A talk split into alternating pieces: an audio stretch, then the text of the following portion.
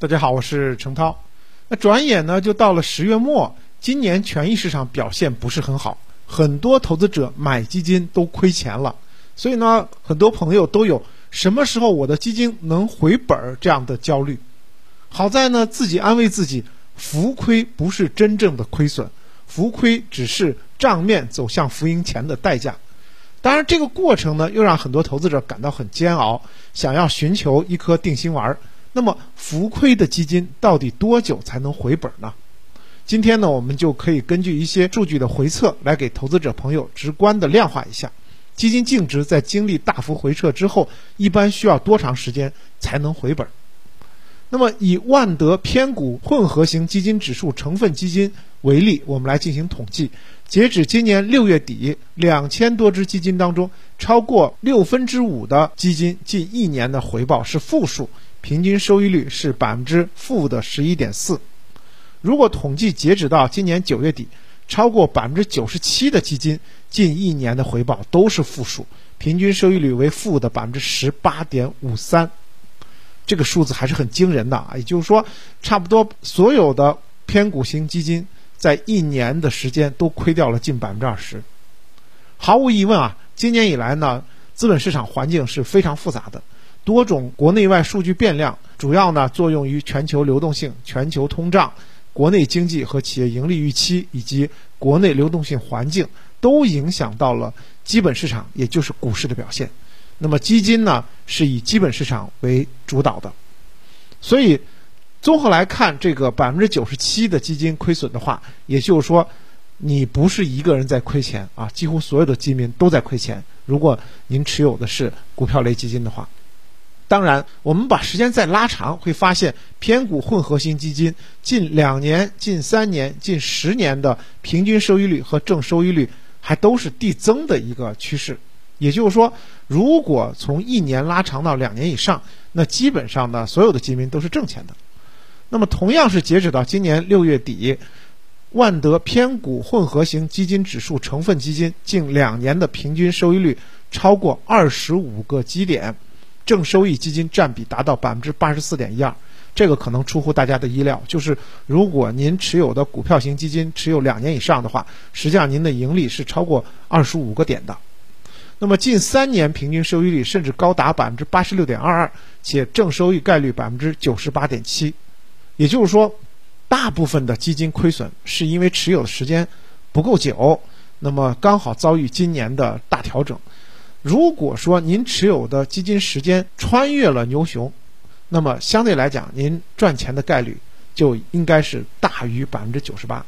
这与公募基金的设立初衷其实是吻合的，那就是基金是适合长期投资的大众理财产品。二零零三年底到二零二一年这十八年，万德普通型股票基金指数年化收益率达到了百分之十七点三。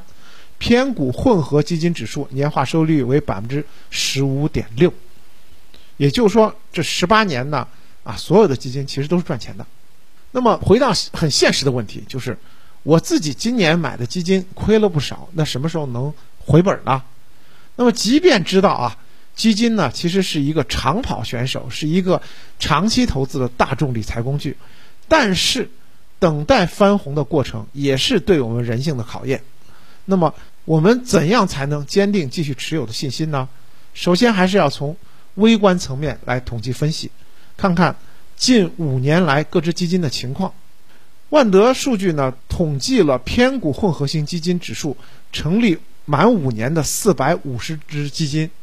在这四百五十只基金当中，出现最大回撤后，也就是说出现了最大的下跌幅度之后，四百五十当中。有四百一十二只基金能够恢复到下跌前的净值，也就是说，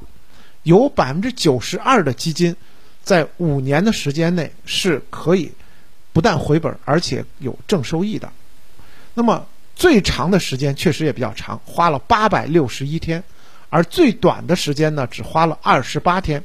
平均恢复天数为三百二十五天，也就是说。平均不到一年的时间啊，百分之九十二的基金都回本了。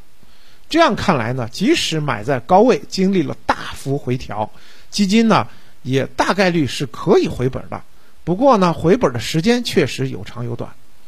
那么，另外呢，让大家有信心的是，这四百一十二只基金在修复了最大回撤后的六个月的平均回报率居然高达百分之三十点九七。最大回撤平均修复天数呢，除了所处的时间环境、基金经理对风险的把控之外，也跟最大回撤的数值有正向关系。当然，你跌得越狠啊，最大回撤越大，你修复起来所需要的时间也就越长。这是从四百五十只基金的微观层面分析的，再从宏观层面进行统计分析，来看看更长时间内权益基金指数的整体情况。年化收益率达到百分之十五点九五的偏股混合型基金指数，那么一共在历史上经历过四次艰难时刻，也就是说有四次巨大的亏损时刻，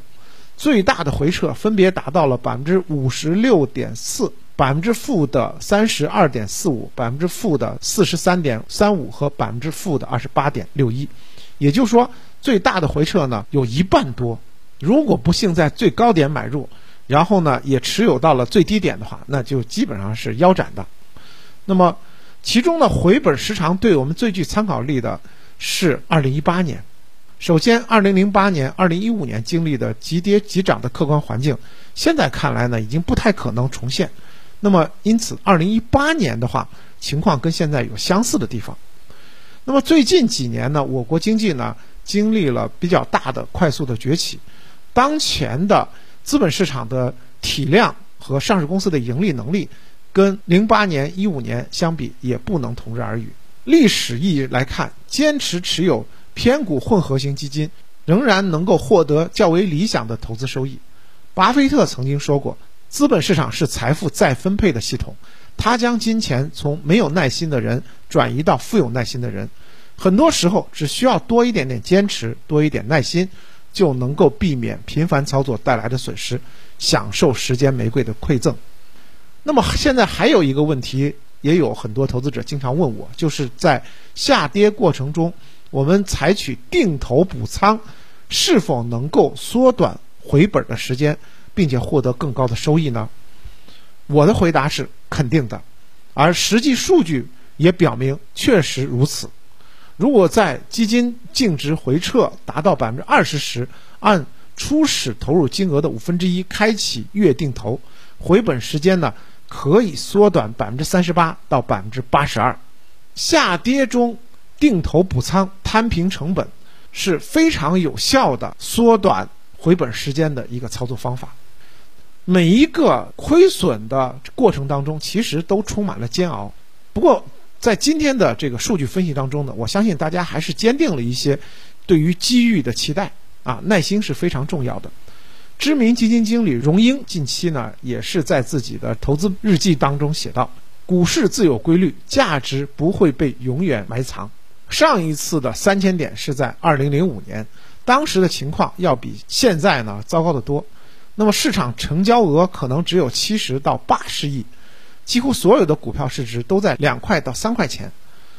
虽然大家都知道股票在当时很便宜，但当时确实是处于公众惶恐之中，买盘非常小。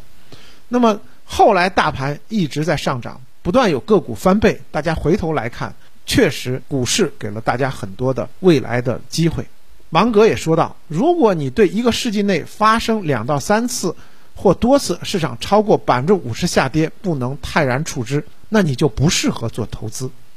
越是在迷茫的时候，越应该坚信价值规律和投资常识，相信优秀标的在长期的运行中会获得与之匹配的优秀价格。